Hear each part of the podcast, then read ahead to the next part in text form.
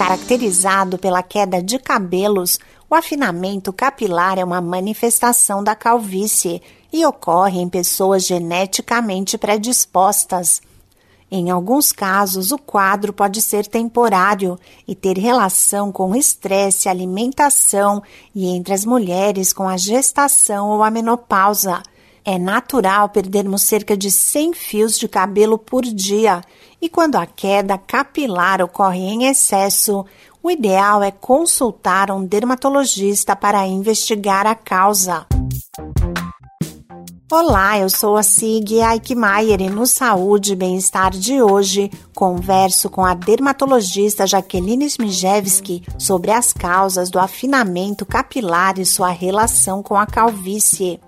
A médica explica que, embora os homens sejam mais afetados, isso também pode acontecer com as mulheres. A diminuição dos cabelos faz parte do processo da calvície, é um dos sintomas tanto da calvície feminina quanto da calvície masculina, e acontece por interferência da dihidrotestosterona, que é um subproduto da testosterona, e quando a dihidrotestosterona se liga a receptores hormonais do folículo piloso, esse cabelo tende a vir mais fino, ou seja, um cabelo é, com menos espessura. A dermatologista Jaqueline Smijewski diz quais são os sinais do afinamento capilar. Nas mulheres, o primeiro sinal de que os cabelos estão diminuindo é na hora de prender.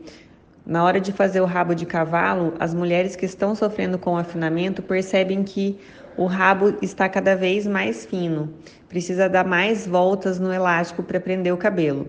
Podem também é, perceber essa diminuição na hora em que os cabelos estão molhados e diante do espelho perceber o couro cabeludo mais aparente. Essa é uma queixa comum também dos homens, quando percebem que está diminuindo o volume de cabelo, já vê por transparência o couro cabeludo, seja com o cabelo úmido ou com o cabelo seco mas o primeiro sinal é com os cabelos úmidos. Os sintomas podem surgir a partir da puberdade e o principal objetivo do tratamento é evitar a maior perda de fios. Por se tratar de um problema com interferência hormonal, do hormônio sexual, esses sintomas começam a aparecer a partir do início da puberdade, mas eles se tornam mais visíveis com o passar do tempo especialmente por volta dos 25, 30 anos nos homens que já têm uma predisposição genética para esse quadro. Nas mulheres, não tem uma idade específica, mas também é por volta dos 30, 40 anos. Esse quadro tem tratamento, a gente consegue muitas vezes recuperar parte desse volume perdido, mas o mais importante quando a gente pensa em tratar é impedir a progressão do problema.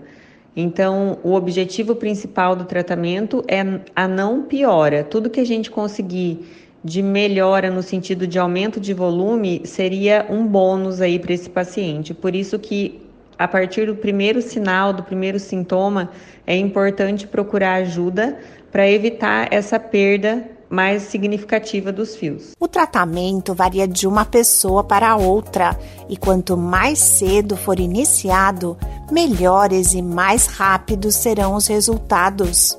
Esse podcast é uma produção da Rádio 2.